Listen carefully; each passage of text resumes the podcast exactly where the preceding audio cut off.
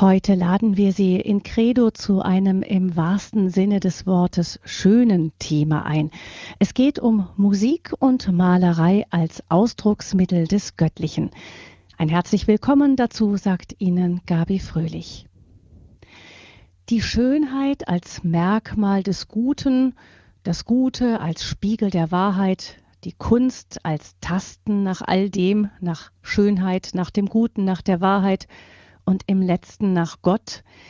Diesem Zusammenspiel hat unser emeritierter Papst Benedikt XVI. sich oft und auch gerne gewidmet. Zum Beispiel sagte er vor ziemlich genau drei Jahren in seiner Sommerresidenz Castel Gandolfo, die Kunst ist fähig, das Bedürfnis des Menschen über das Sichtbare hinauszugehen, zum Ausdruck zu bringen und sichtbar zu machen. Die Kunst offenbart das Verlangen und die Suche nach dem Unendlichen. Ja, die Kunst ist gleichsam eine offene Tür zum Unendlichen, zu einer Schönheit und einer Wahrheit, die über das Alltägliche hinausgehen. Und ein Kunstwerk kann die Augen des Verstandes und des Herzens öffnen und uns nach oben hin ausrichten. Soweit der emeritierte Papst. Musik und Malerei als Ausdrucksmittel des Göttlichen. Das ist heute unser Thema und wir sprechen darüber mit Dr. Achim Dittrich. Er ist Stadtpfarrer von St. Ingbert in der Diözese Speyer. Das liegt im Saarland. Herzlich willkommen, ja. Pfarrer Dittrich. Grüß Gott. Pfarrer Dietrich, Papst Benedikt XVI. liebt die Kunst ja selbst sehr, die Musik vor allem, das wissen wir, aber auch Malerei oder Architektur. Das hat er zum Beispiel bei der Einweihung der Gaudí-Kathedrale Sagrada Familia oft aus, also ausgedrückt in seinen Ansprachen. Er hat auch mal darauf hingewiesen, dass im Mittelalter das griechische Wort Logos von den Theologen nicht nur mit dem lateinischen Verbum übersetzt wurde, also Wort, sondern auch mit Ars, also mit Kunst. Ähm, wenn man also mit dieser Übersetzung den Johannesprolog ins Deutsche übertragen würde, dann würde man sagen, im Anfang war die Kunst und die Kunst war bei Gott und die Kunst war Gott und so weiter. Das klingt für uns natürlich jetzt sehr ungewohnt, aber ist da auch etwas dran? Es ist sicherlich ein, ein wichtiger Gedankenanstoß.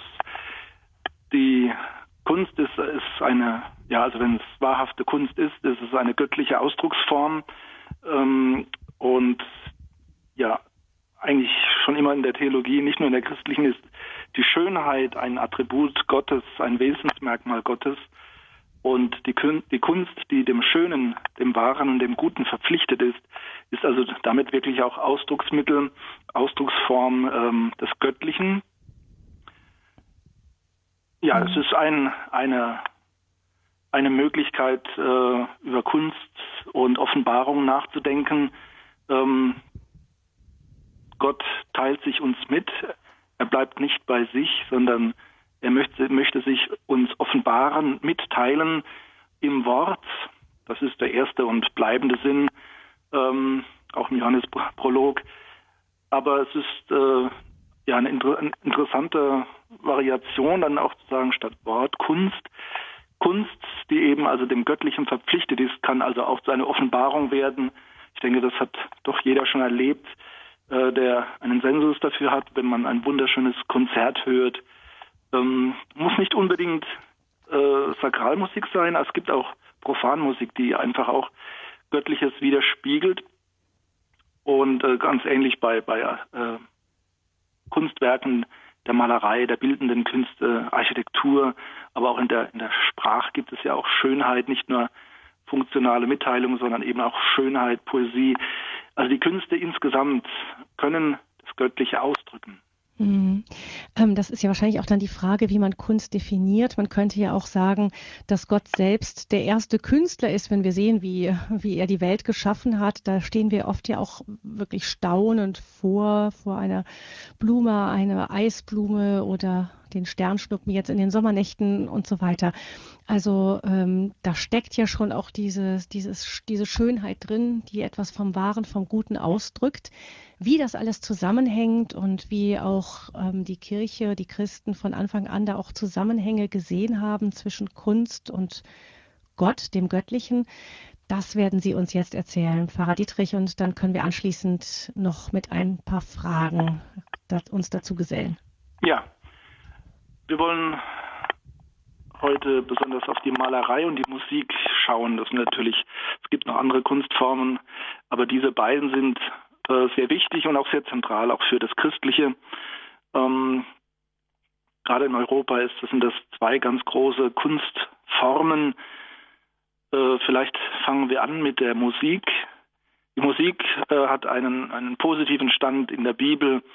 Äh, sie ist geradezu gefordert für den Gottesdienst, für das Gotteslob, äh, schon im Alten Bund, wenn wir bedenken, dass in, im Alten Testament äh, der Psalter zu finden ist, also die 100, 150 ähm, Loblieder auf Gott oder auch überhaupt Hymnenlieder, ähm, die zu psalieren sind. Also das sind keine Lesetexte. Äh, insofern sollte eigentlich im sonntäglichen Gottesdienst der Psalm sollte immer gesungen werden und nicht vorgelesen werden. Ähm, klassisch wäre es natürlich, wenn äh, eine, eine, ein Seiteninstrument dazu gespielt würde. Das wäre dann äh, perfekt. So war der Psalter ursprünglich äh, angelegt. Also Texte zum Singen, die äh, nicht nur Dank ausdrücken und Lob, sondern auch Klage und Sorge und Bitten, aber die eben zu singen waren mit der Lyra. Äh, also man sieht durch dieses Liederheft, das da quasi im Alten Testament steht, dass also das Singen äh, und die Musik, das begleitete Singen, dass das also wirklich einen Stammplatz hat äh, im, ja, in, in, der Gottesverehrung. Wir finden auch dieses eigenartige, ähm, profan anmutende Lied äh, der Lieder, das hohe Lied, wie es auch heißt, das ist eigentlich ein, ein bräutliches äh, Liebeslied und ja, scheint zunächst aus der profanen aus dem Profanen zu stammen, ist aber integriert in das Alte Testament und von dort her äh, hat es einen neuen Bezugsrahmen bekommen. Also auch ein kompletter Text, der eigentlich ähm, poetisch bis, bis äh, musikhaft äh, vorzutragen und zu hören ist. Wir stoßen in der Bibel an vielen Orten äh, darauf, dass eben die Menschen tanzen und singen, wenn sie Gott loben und dankbar sind, bis hin zu Kö König David, der tanzt und singt. Und ähm, das ist dann auch im Neuen Testament äh, ganz klare Botschaft, dass der Gesang, das Psalieren, dass das also äh, einen wichtigen Platz hat, bis hin, dass eben deutlich wird, die Musik stammt letztlich äh, aus dem Himmel, aus ja, aus der göttlichen Thronhalle, wenn wir äh, das, die Offenbarung des Johannes, die Apokalypse äh, lesen, da finden wir viele Stellen, wo eben dann Posaunen erschallen und wo Engel singen, wo gesungen wird. Die Engel, die singen, das ist ohnehin ein ganz wichtiges Motiv, äh, auf das auch Papst Benedikt immer gerne hinweist. Ähm, es gibt einen himmlischen Gesang. Die Engel angetan und äh, überwältigt von der Schönheit Gottes, äh, können gar nicht anders, als ihm zu huldigen, ihm ja Loblieder zu singen in schönster Form und Weise. Ähm, in unserem Gottesdienst das Sanctus, aber auch das Gloria letzten Endes, das ist himmlische Musik der Engel, die also auch wir auf Erden singen dürfen und singen können in Verbundenheit äh, mit den Engeln bei Gott. Denken wir an die, an die äh, Bethlehem-Geschichte, an die Geburtsgeschichte Jesu, wo eben die Engel dann erscheinen als Heer, äh, das eben das Gloria singt, Ehre sei Gott in der Höhe und das eben zu einem festen liturgischen Gesang in unserem Gottesdienst geworden ist. Oder eben das Sanctus, das wir bei Jesaja finden, aber auch in der Offenbarung des Johannes, das eben unmittelbar aus der göttlichen Thronhalle stammt. Ja, im Neuen Testament dann eben auch Paulus, der dem Singen und der Musik einen festen Platz einräumt, der uns geradezu auffordert im Epheserbrief, dass wir uns nicht mit Wein berauschen sollen, sondern dass wir uns vom Geist Gottes erfüllen lassen sollen und in unserer Mitte Psalmen, Hymnen und Lieder erklingen lassen, wie der Geist sie eingibt. Und weiter heißt es, singt und jubelt aus vollem Herzen zum Lobe des Herrn. Also das ist eigentlich die deutlichste Aufforderung des Völkerapostels, dass wir eben nicht nur sprechen und beten im Gottesdienst, sondern dass der Gesang da ganz wichtig ist, dass er die höhere Ausdrucksform des Gebetes ist. Auch das unterstreicht Papst Benedikt, wenn er öfters über die Musik spricht, dass Musik eben nicht irgendwie Unterhaltung ist, auch nicht irgendwie religiöse Unterhaltung, aus die man sie missverstehen kann. Musik, Gesang, ähm, da legt der Papst Wert drauf, soll einen Adressaten haben. Es ist ein, ein Singen zu. Also gerade im christlichen Kontext ist es ein Singen zu Gott, ein Sprechen mit Gott in einer feierlichen, erhöhten, schönen Form. Aber nicht äh, im Sinne, ähm, ja, was dann im 20. Jahrhundert teilweise passiert ist, ähm, dass es dann zum Lärm, zur Geräuschkulisse wird. Ähm, im christlichen Kontext ist die Musik durchaus also dem Schönen, dem Harmonischen verpflichtet. Musik ist ein weiter Begriff. Ähm, klar ist, dass ein Ton ein, ein dauerhafte, eine dauerhafte Frequenz sein muss, also die nicht ständig sich ändert. Äh, wenn das strukturiert passiert, wäre es eine Melodie. Der Ton ist etwas, was sich durchhält, was eine Klanghöhe hat. Und so braucht Musik eben eine Struktur, eine Harmonie und soll den Menschen erfreuen, soll den Menschen erheben, beziehungsweise soll dem Menschen ermöglichen, wenn er selbst singt und mitmusiziert, sich auszudrücken auf Gott hin. Und wenn man es vom höchsten Anspruch her äh, formuliert, letztlich ist es eine Teilhabe am Gesang, an der Musik der Engel, dass wir also hörenden Herzens hinhören auf die, die Klänge des Himmels oder auch die, die Sphärenmusik des Universums, der Schöpfung Gottes, dass wir diese, diese Melodien, diese Rhythmen wahrnehmen und einstimmen, mitsingen, mitmusizieren mit diesem himmlischen, mit diesem englischen äh, Gesang, dieser Musik zum Lobpreis Gottes, ähm, zum Ausdruck der Schönheit, die von Gott und seiner Liebe herkommen. Also Musik mit höchsten Ansprüchen.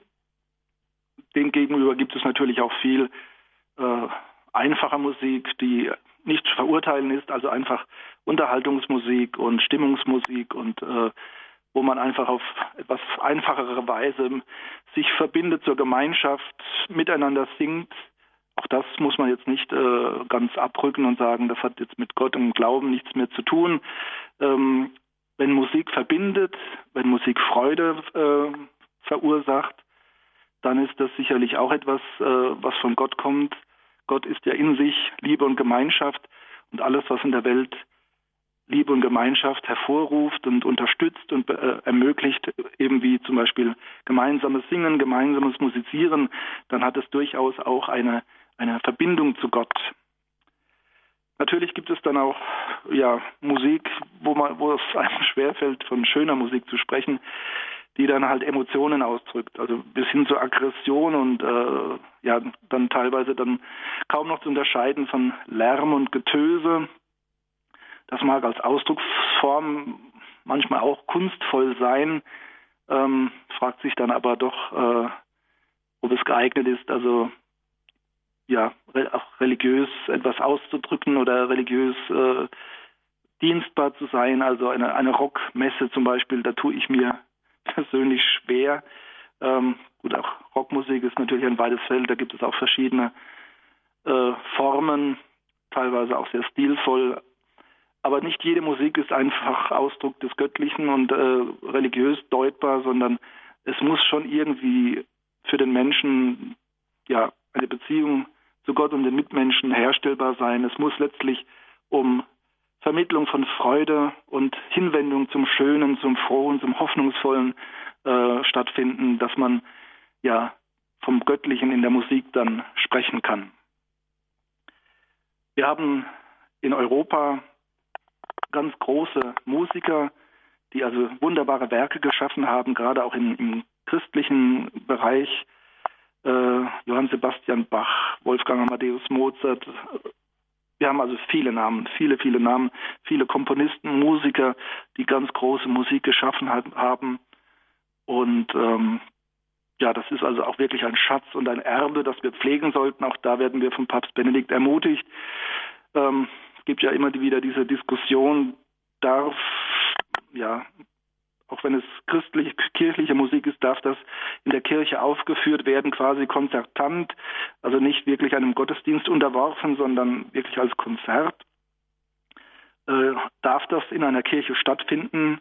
Oder ist das dann nicht doch letztlich äh, Profanisierung selbst christlicher Werke, äh, wenn es nur um Hörgenuss geht? Ähm, da ermutigt uns eigentlich der Papst schon, dass ähm, wir da auch ein bisschen den Werken vertrauen dürfen. Also man kann die meisten Bachwerke ja kaum hören, ohne irgendwie das doch mit dem Christlichen und mit der Kirche, mit Gott in Verbindung zu bringen. Äh, es gibt natürlich welche, die sagen, ja, Bach hat halt äh, das war halt sein Beruf als Kirchenmusiker. Äh, hätte er andere Möglichkeiten gehabt, dann hätte er seine großartige Kunst in, an, an profanen Bereichen umgesetzt. Ähm, kann man drüber streiten.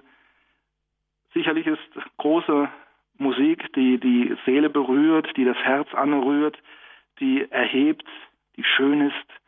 Ähm, egal ob profan oder für den sakralen Bereich gedacht, hat sicherlich diese Verbindung zum Göttlichen ja, das ist dann wirklich für meine Begriffe große Kunst, wenn der Komponist, der Musiker versucht, über sich hinauszukommen, nicht nur sich selbst darzustellen, ähm, sondern ja etwas auszudrücken, was größer ist als er selbst, etwas äh, in, in Töne, in Gesang, in Harmonien, ja auszudrücken, was er erspürt, was er im Geistigen wahrnimmt, das ist so mein, meine Auffassung, was göttlich, das Göttliche in der Musik ausmacht, dass wir eben auch bei manchem profanen Künstler finden, der jetzt nicht explizit äh, christlich oder religiös ist.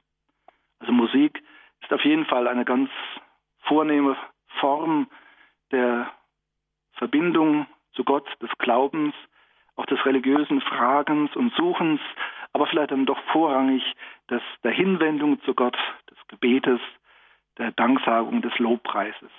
Himmlische Musik, die uns auf Erden anrührt. Ja, und bevor wir dann auf die Malerei schauen, wollen wir auch ein wenig Musik hören.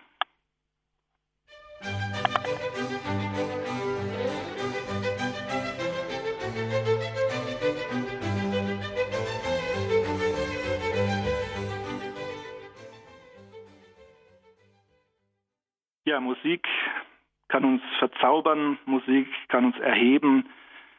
Wenn wir sie hören wenn wir mitsingen, dann wird sie zur Ausdrucksform unserer Hinwendung zum Schönen, zum Göttlichen. Eine andere Form, wo Schönheit zum Ausdruck kommt, das ist die Malerei. Die Malerei, die nicht ganz so einfach äh, ja seinen Stand findend im Christlichen. Die Musik hat also biblisch vom, vom, vom Volk äh, Israel her schon äh, und von, äh, vom jüdischen Gottesdienst ähm, hat die Musik einen festen Platz, ja ihre Notwendigkeit. Bei der Malerei ist das nicht ganz so einfach. Wir haben, wenn wir in die Bibel schauen, in die Geschichte Israels, äh, geradezu auch eine Auseinandersetzung mit dem, ja, mit dem, mit dem Gestaltgebenden, mit Kunst und Malerei, mit Skulpturen.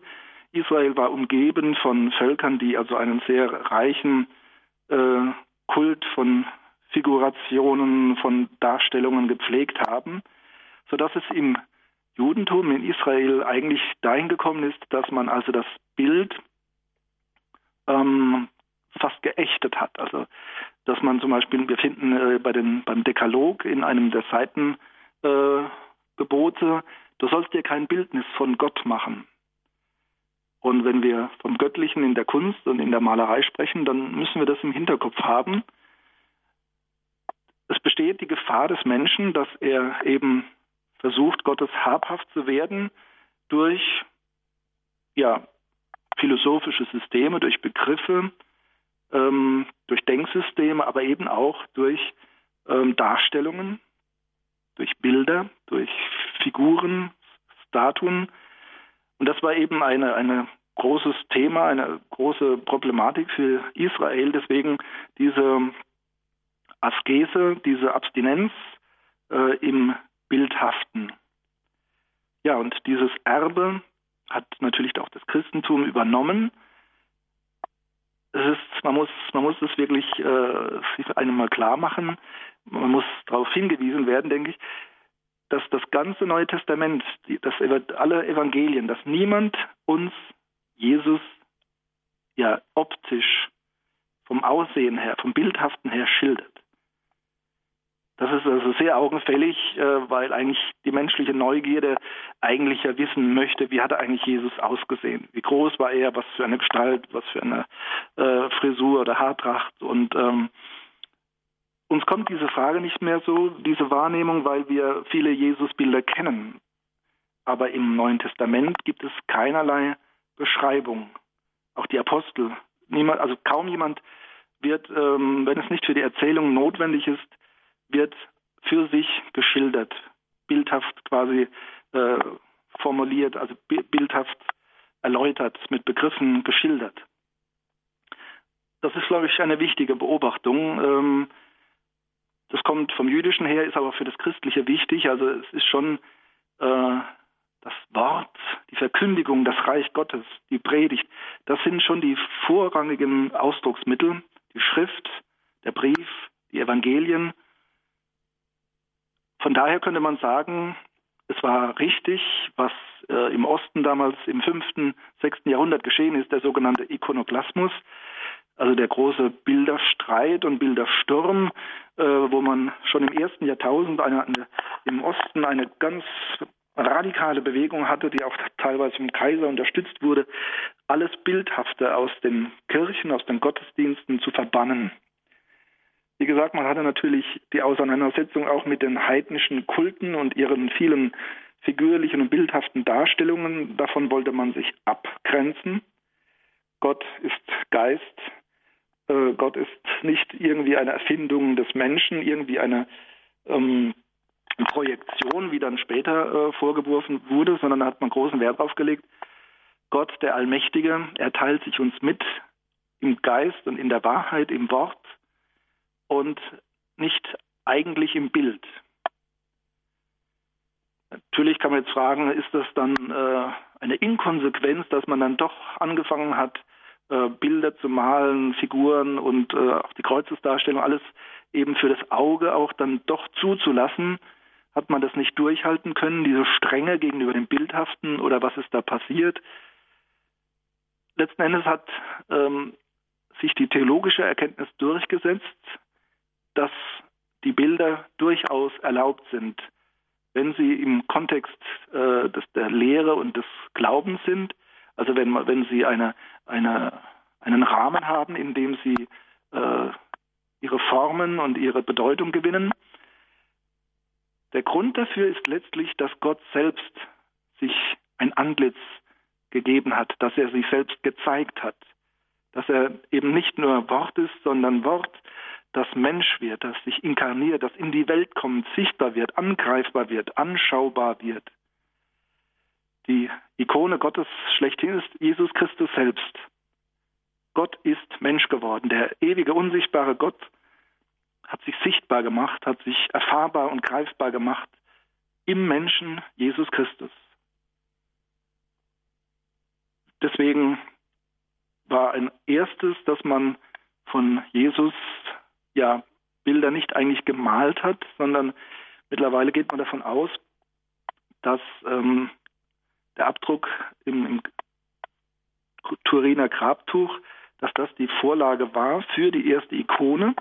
Also nicht ein Künstler hat aus, aus freier Inspiration Jesus gemalt oder äh, irgendein Porträt, sondern der Abdruck ähm, auf dem Grabtuch von Turin, das ist also eine Theorie, aber sehr schlüssig eigentlich, war die Grundlage für das erste Christusbild, das dann immer wieder auch abgeschrieben wurde, nicht gemalt wurde. Also es geht nicht um künstlerische Darstellung, Inspiration, sondern es quasi wie ein Foto vervielfältigt wird. Ähm, das ist erlaubt, Jesus zu zeigen, äh, wie er tatsächlich war. und das zu vervielfältigen, das abzuschreiben, das ist der Anspruch für Ikonen bis auf den heutigen Tag. Das war der Ausgangspunkt. Jesus Christus, man, konnt, man kann ja seine Leiblichkeit, seine Inkarnation nicht mehr zurücknehmen im Gottesdienst und das sollte man auch nicht.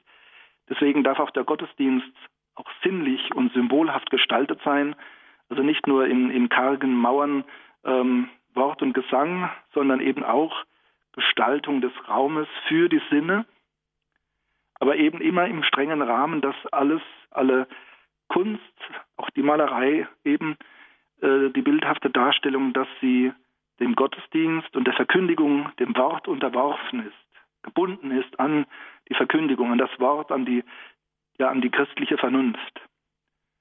Dass es eben nicht um Unterhaltung geht oder ähm, Selbstdarstellung von Künstlern, sondern dienende Kunst. So ist auch die Malerei gedacht und so hat sie sich ihren Platz errungen im christlichen, in den Kirchen, aber dann auch darüber hinaus. Ja, die Malerei mit ihrer großen abendländischen Geschichte, die Malerei, die in den frühen Jahrhunderten noch sehr ja, einfach und streng war. Es gab ja auch andere Formen, also die Mosaikkunst im Osten war ja etwas ganz Großartiges, aber doch auch anders geartet, wobei da die, das Könnertum und die Kunst des Ostens sehr also faszinierend ist, wenn man die, die großen Mosaiken sieht in, in Ravenna oder auf Sizilien. Also das faszinierend, was man auch mit diesen kleinen bunten Steinchen für Bilder äh, entwerfen und erschaffen kann.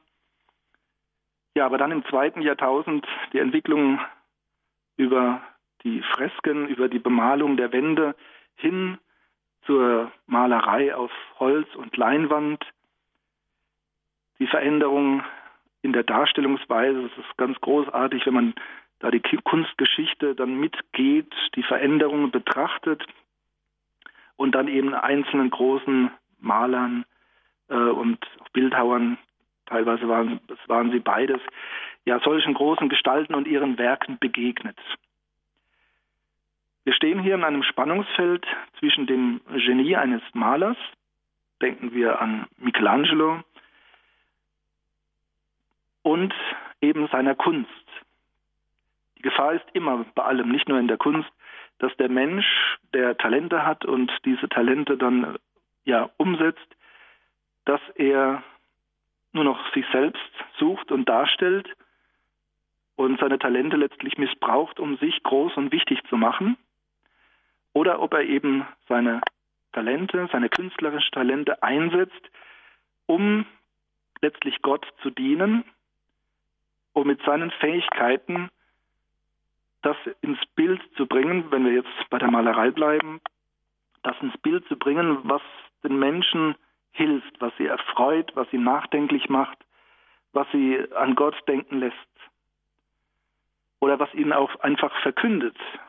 Das ist auch ein großer Zug natürlich im Abendland, dass die Bilder Verkündigung sind, dass sie erzählen, das, was im, in der Bibel und in, in der Predigt wörtlich dargelegt wird für das Ohr und für die, die, die Imagination im, im, im Kopf, dass das fürs Auge konkret entworfen wird. Ähm, ich finde das immer etwas, ja, gefällt mir nicht, wenn es immer heißt, die Bilder sind äh, die Bibel der Armen. Ähm, ich denke, jeder Mensch, egal wie gebildet und intellektuell, erfreut sich an Bildern und das ist eben nicht nur ein Mangel äh, an Alphabetisierung, sondern Bilder sind eigentlich für alle äh, etwas Erbauliches, eine Hilfe. Manchmal sind sie auch stärker als Wörter. Ähm, sie verkündigen über den sinnlichen Eindruck des Auges und wenn der Künstler eben nicht sich selbst sucht, sondern wirklich sich als, als Diener der, der, der christlichen Botschaft, der Verkündigung oder auch als, als Diener der Schönheit, äh, des Abglanz, Abglanzes des Göttlichen äh, betrachtet und dann ja, ist es wirklich ein Dienst an den Menschen, äh, ihnen von Gott zu künden, sie mit Gott zu verbinden. Papst Benedikt hat also auch für die Malerei und die bildenden Künste überhaupt also hier eine große Wertschätzung und hält unsere Museen, unsere Kirchen, die Gemälde für einen ganz großen Schatz, wo wir ja profitieren können, wo auch die säkularen Menschen heute, die nicht mehr im Glauben verwurzelt sind, profitieren können, Gott begegnen können, wenn sie sich auf so ein Kunstwerk, so ein Gemälde einlassen. Ich denke, dass große Malerei ja dadurch erkennbar ist, dass sie eben uns fordert, uns innerlich anrührt und auch manchmal frag, ja, fragend macht und zweifeln lässt und uns irritiert, dass aber eine geistige Bewegung stattfindet, dass es nicht nur nett ist und ähm, schön in einem oberflächlichen Sinn, sondern dass wir innerlich angerührt werden, dass wir anfangen, über uns hinaus zu empfinden, zu fragen, zu denken, dass wir angerührt werden von etwas Höherem, etwas Größerem. Und zwar nicht in dem Sinne, dass wir sagen, was für ein toller Künstler und äh, toller Mensch und was der alles konnte, sondern wenn es um das Göttliche in der Kunst, in der Malerei geht, dass wir wirklich durch das Kunstwerk vielleicht direkt thematisch, wenn zum Beispiel jetzt ähm, die, die äh, Bethlehem-Szene dargestellt wird, die Krippe, Maria, das Kind, Josef, die Hirten, dass wir direkt über das Thema angesprochen werden und hingeführt werden zu einem Nachdenken ja über Gott und sein, seine, sein Heilswerk, oder dass wir durch eine andere Art der Darstellung ähm, zum Nachdenken gebracht werden und über uns hinausgeführt werden in Richtung Gott, in Richtung des Schönen, Guten und Wahren. Insofern hat Malerei ja wirklich einen hohen Anspruch, kann ihn erfüllen. Nicht alle Malerei ist schön, nicht alle Malerei ist ja geeignet, auch äh, religiöse Empfindungen zu erwecken. Das ist ähnlich wie bei der Musik. Ein technisch perfektes Bild kann verdorben sein dadurch, dass der Maler eben nur sich selbst gesucht hat oder seine technischen Möglichkeiten beweisen wollte, aber letztlich sich nicht darauf eingelassen hat, dass er durch seine Fähigkeiten, seine Talente eigentlich von Gott aufgefordert ist, das Höhere äh, ja ins Bild zu bringen, zu malen. Nicht jeder Künstler, nicht jeder Maler kann also diese Ansprüche des Göttlichen und Religiösen erfüllen. Es gibt einige herausragende Künstler und Maler. Der Schweizer Schriftsteller Walter Nick hat zum Beispiel vier Maler herausgestellt. Er hat sie zusammengestellt als, als Quartett Maler des Ewigen, hat ein ganzes Buch über diese religiöse Kunst und diese vier geschrieben. Und ähm, interessant, welche vier er ausgewählt hat. Also das ist Matthias Grünewald, dann Michelangelo Buonarroti, El Greco und Rembrandt. Vier große Maler, die er da betrachtet.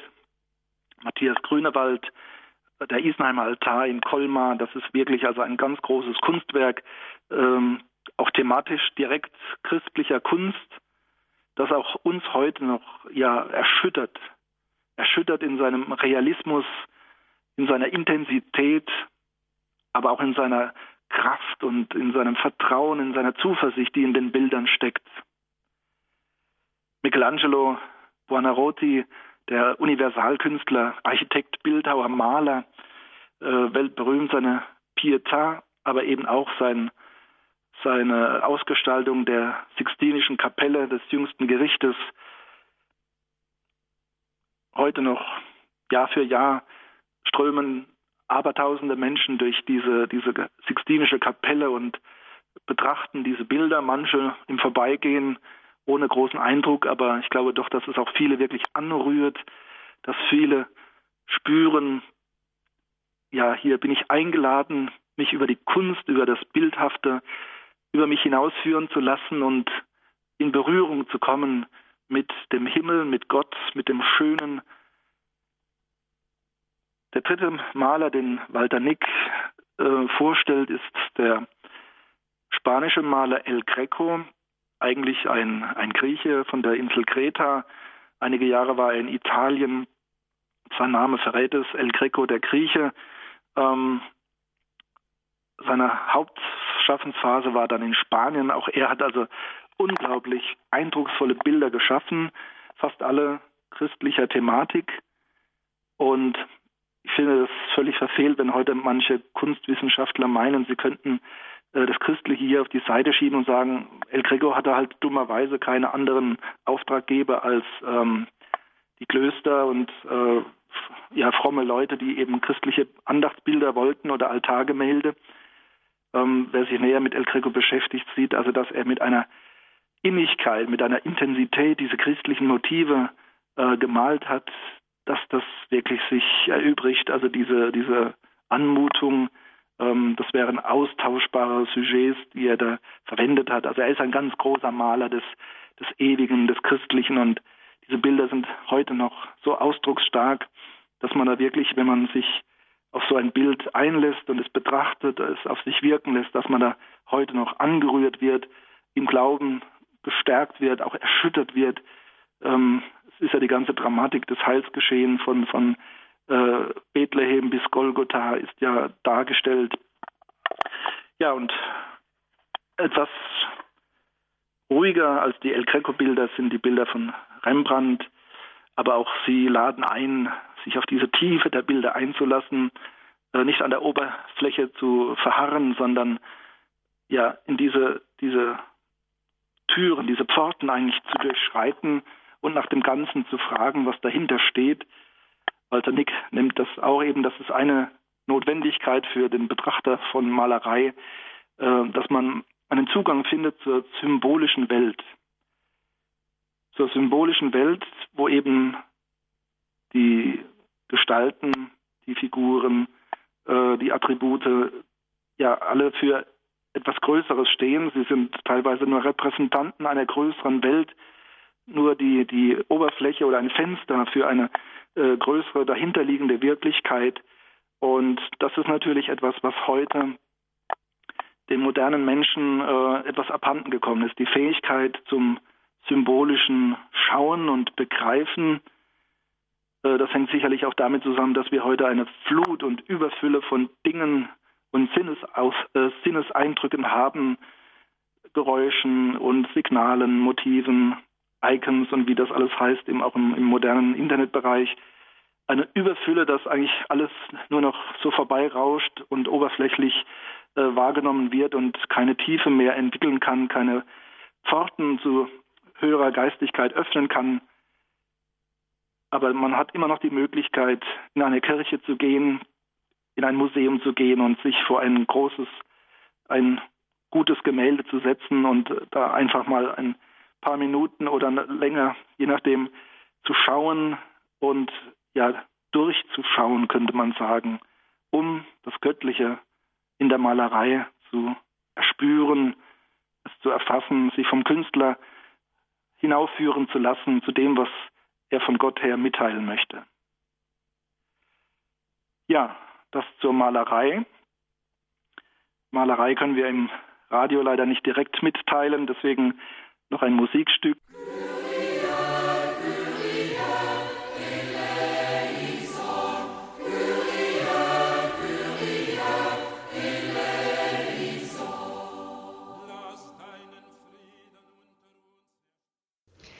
Sie haben eingeschaltet in der Credo-Sendung zum Thema Musik und Malerei als Ausdrucksmittel des Göttlichen. Wir hörten dazu einen Vortrag von Pfarrer Dr. Achim Dietrich Stadtpfarrer von St. Ingbert. Dankeschön für Ihre Betrachtungen zu dem Thema Ausdrucksmittel des Göttlichen, die Kunst. Sie haben sich da besonders konzentriert auf Musik und Malerei.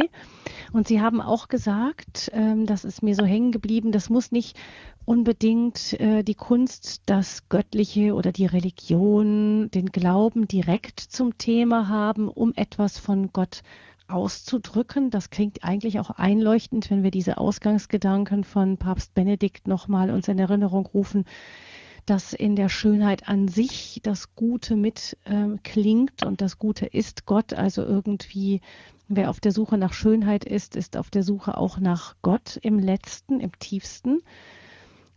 Da stellt sich dann aber wahrscheinlich doch diese alte Streitfrage, was denn nun Schönheit ist und was nun die wahre Suche nach dem Schönen sein soll. Also wenn ich jetzt daran denke, es gibt ja immer wieder, das haben Sie auch ähm, an, also an, angesprochen, die den Streit darüber sollten auch profane Konzerte in einer Kirche stattfinden. Und da haben sie gesagt, ja, wenn nun auch profane Musik Ausdruck des Göttlichen sein kann, ähm, sollte es möglich sein. Aber dann ist die Frage, wo dann die Kriterien sind, wo man unterscheiden kann, was ist denn jetzt, was fällt noch unter die Kategorie und was nicht mehr. Ja, das ist nicht ganz einfach. Ähm, also zunächst denke ich natürlich dran, dass man in Kirchen schon vorrangig christliche Musik aufführt.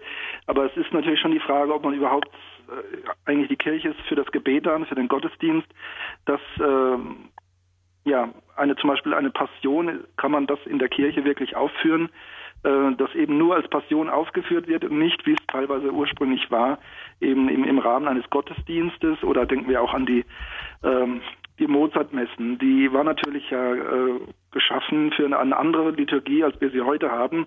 Nicht völlig anders, aber doch äh, in der Struktur, in den Längen und Pausen äh, anders konstruiert als die heutige Messform. Ja, dass man solche äh, Messen oder Passionen oder Oratorien in einer Kirche äh, aufführt, äh, das ist immer noch auch heute noch Streitthema. Äh, weil manche dann auch sagen, ja, das ist dann eben nur ein Konzert, das letztlich sich selbst profanisiert und das auch die Kirche profanisiert.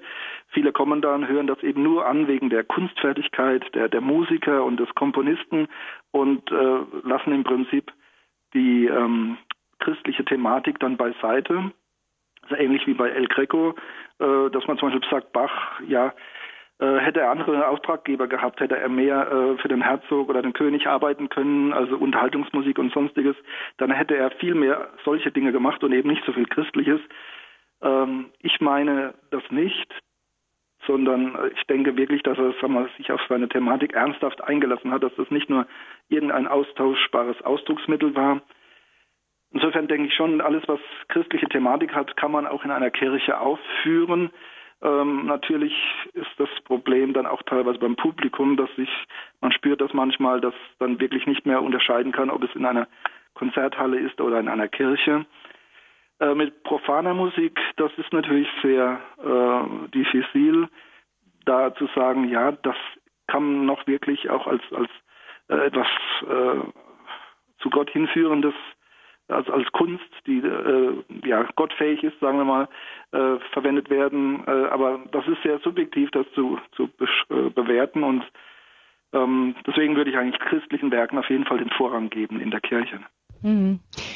Ähm, wir haben einen Hörer, der sich gemeldet hat. Herr Fürstenberg wollte nicht selbst die Frage stellen, aber ganz einfach auch so gesagt, er möchte Sie fragen, was Sie über moderne Musik, Schlager und so weiter mit re religiösem Inhalt denken. Also es gibt ja auch Schlager oder es gibt auch moderne Musiker, die in die Charts kommen, ähm, ähm, genau mit Popmusik, Rockmusik und so, die aber religiöse Inhalte haben. Äh, Klammer auf, ich habe sogar schon einmal äh, sogenannten, das ist sowas wie Heavy Metal, noch schlimmer Death Metal mit ähm, biblischen Texten gehört. Mhm. Also das äh, ist von der Musik her so, dass man das Gefühl hat, man ist mitten in die Hölle versetzt. Aber die Musiker haben mir versichert, das war aus ähm, der Offenbarung des Johannes. Also äh, genau, wie, wie, wie, ja, es gibt da natürlich auch anderes, weicheres, ähm, andere äh, Songs, die versuchen schon mit der Musik auch äh, zu untermalen, was da im Text ähm, zu hören ist. Was meinen Sie dazu?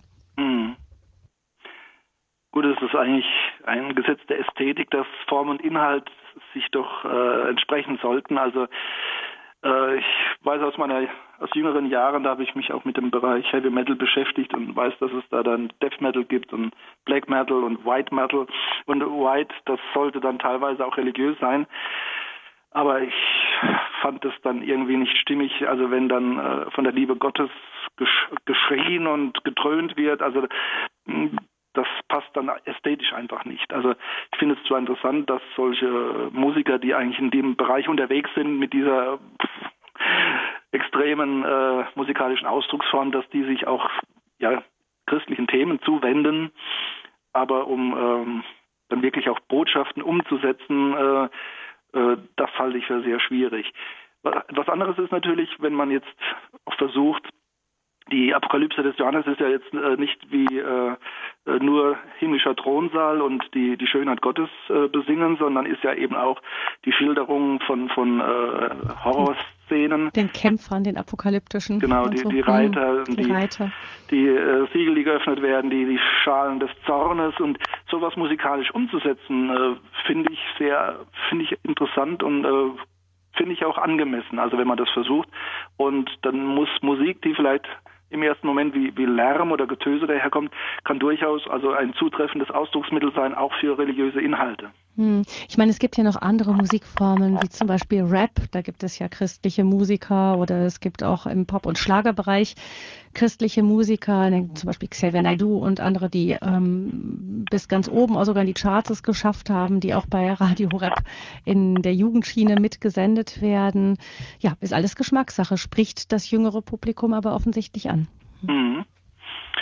Ja, also wie gesagt, ein Grundprinzip ist halt einfach, Form und Inhalt sollten ein, einigermaßen äh, sich entsprechen und ähm, wobei das zum Beispiel auch beim Schlager manchmal oder bei anderen Formen, also heilige Texte, finde ich, brauchen auch eine besondere Form. Und das gilt dann gerade auch wieder, wenn es in den Gottesdienst reinspielt. Ähm, manche christliche Botschaft ist nicht geeignet, als, als Popliedchen da äh, getrellert zu werden.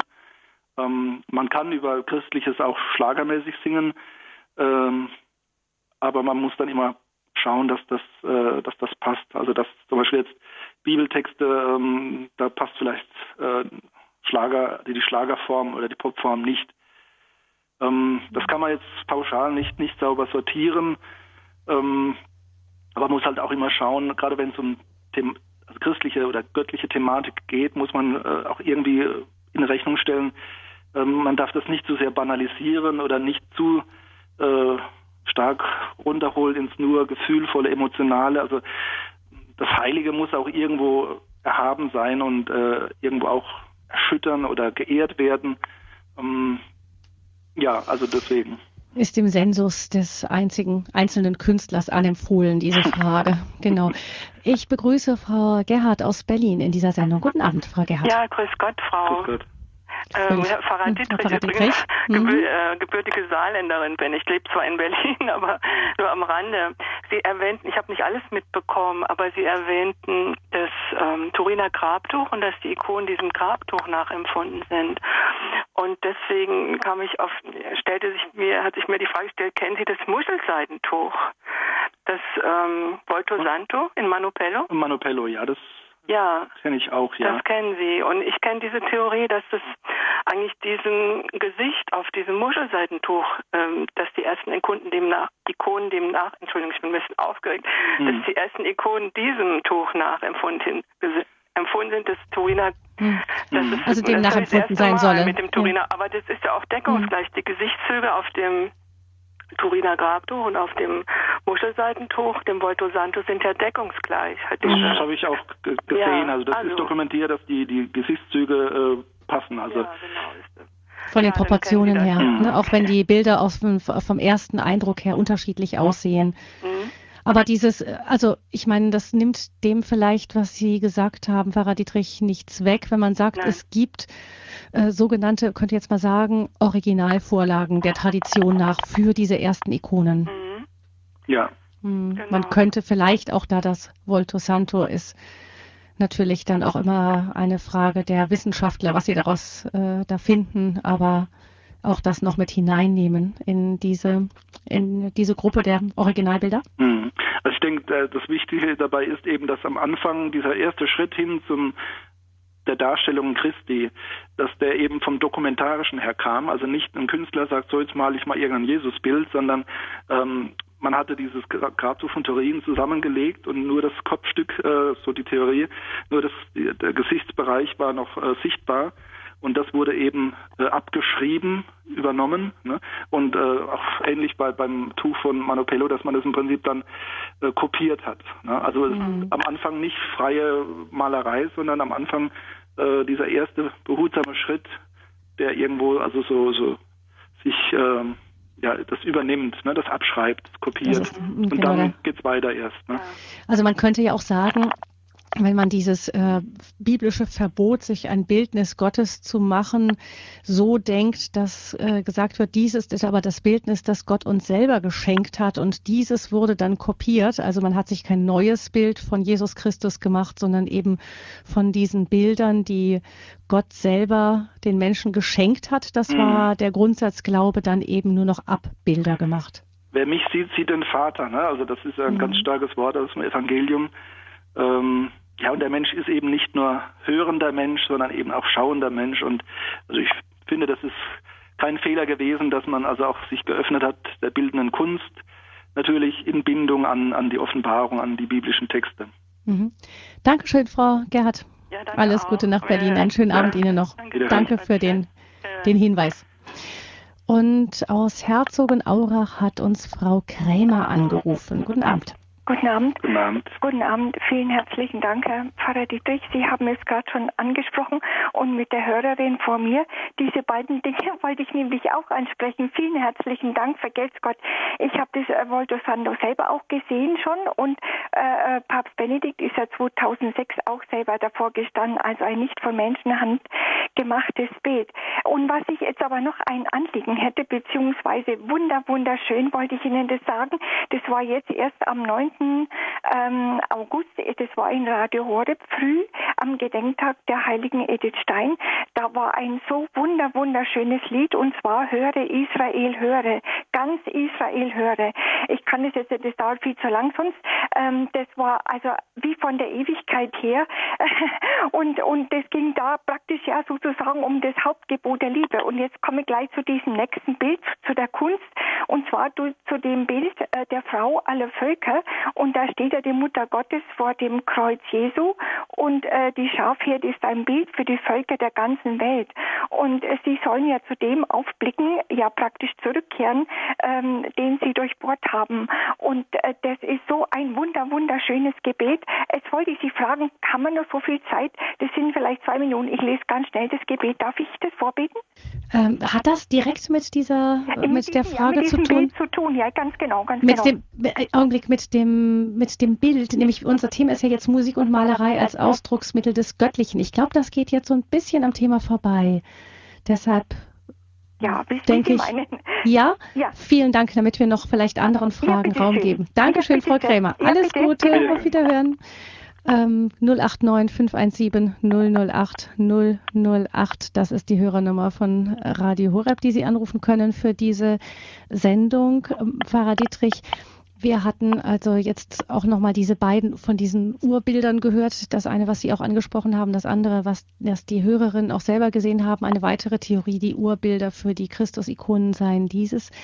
Was mir noch aufgefallen ist zu diesem Thema, ist, dass äh, Menschen doch früher, ähm, ich habe den Eindruck, dass der ähm, dass die Schönheit und auch die Suche nach Schönheit, der Wunsch, Schönheit darzustellen in den Menschen früher sehr viel äh, präsent war, gewirkt hat als jetzt bei uns heute. Ich habe es bei einem ganz einfachen ähm, Seitenthema festgemacht, zum Beispiel die Kleidung. Wenn ich mir angucke, wie man sich früher angezogen hat, das war sicher zweckmäßig. Man hatte auch vielleicht nur noch an, andere Materialien, aber dennoch hat man so den Eindruck gehabt, dass sich schön anzuziehen ähm, irgendwie noch wichtiger war, wenn man etwas von sich hielt, wenn man die Möglichkeit, das Geld dazu hatte. Heutzutage mhm. sind wir doch eher zweckmäßig. Also die Jeans, das T-Shirt und so, das ist doch eher ein Ausdruck der Zweckmäßigkeit. Ähm, und in der Kunst habe ich manchmal das Gefühl, dass da auch alles viel nüchterner geworden ist und dass man so über die Frage Gibt es die Schönheit an sich überhaupt oder die Suche nach Schönheit? Und Schönheit ist doch das, was ich so definiere. Irgendwie tun wir uns da schwerer mit. Kann das sein?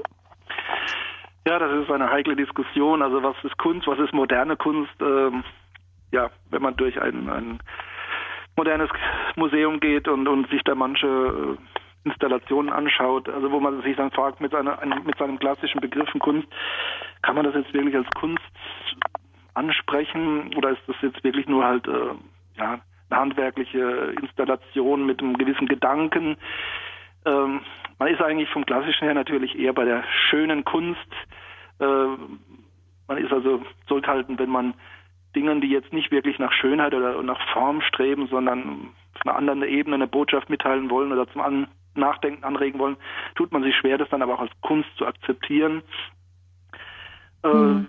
Sie meinen jetzt mit der Kleidung heute auch, also ich denke, es ist sicherlich so, dass äh, die Form heute verachtet wird. Also ne, es ist nicht wichtig, was, äh, wie man das ausdrückt, sondern nur, was man empfindet. Und äh, das gilt dann eben auch für die Kleidung und ähm, ja, alles ist subjektiv. Jeder definiert selbst, was ihm gefällt und was ihm für, für ihn schön ist.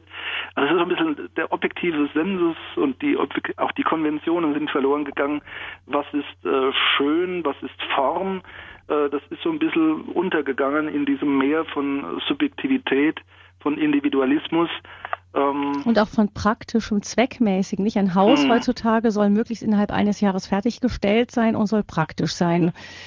Natürlich Manchmal auch ein bisschen das, schön ja. von innen zum Wohnen, nicht? Das ist, ich mhm. meine, kann man nachvollziehen. Früher hat man, angeht, ja. ja. ja, zum Beispiel, nicht? Früher ähm, hat man sich damit abgefunden, dass der Kölner Dom nicht fertig sein würde, wenn diese Generation mhm. und die übernächste Generation und die noch überübernächste Generation am Leben ist. Nicht? Das sind doch ganz andere Denkweisen, die tatsächlich ja. mehr auf die Unendlichkeit und die Ewigkeit zielen, als wir das heute gewöhnt sind. Also der, der religiöse Horizont ist halt in der Öffentlichkeit äh, verpönt, verschwunden. Ne?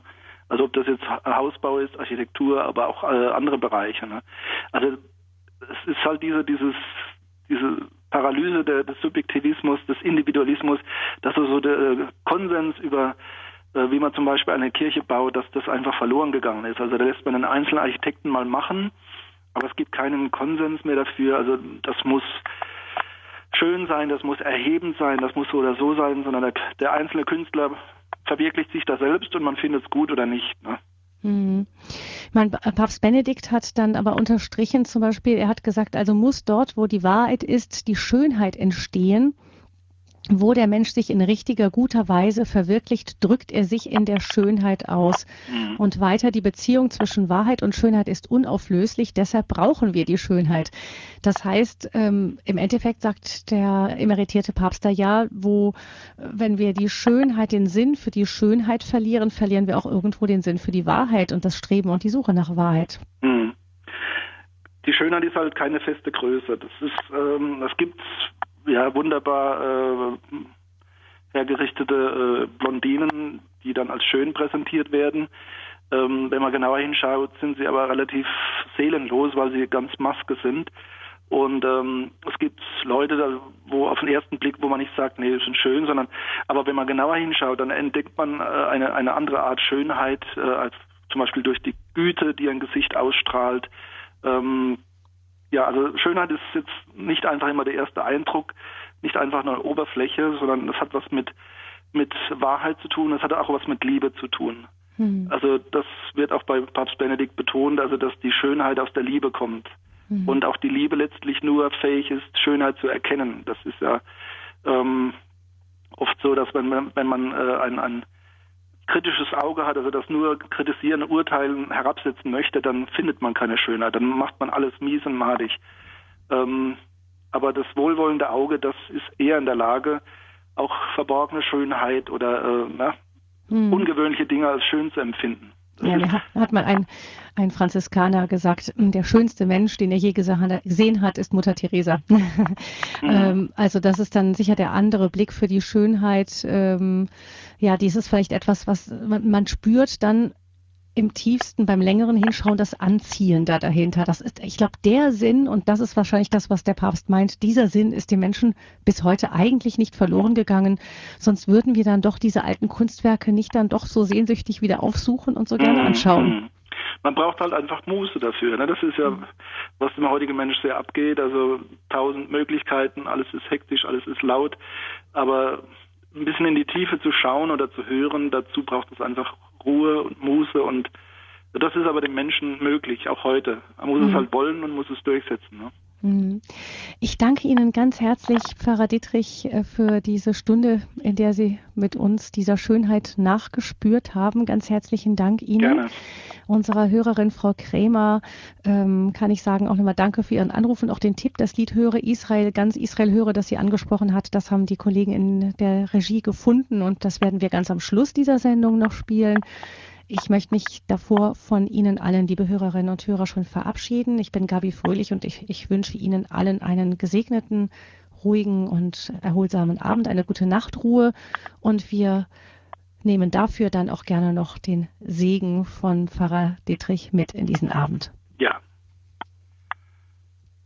Herr Jesus Christus, wir danken dir, dass wir in deinem Gesicht, in deiner Gestalt Gott schauen dürfen der sich uns mitteilt, der uns seine Liebe schenkt.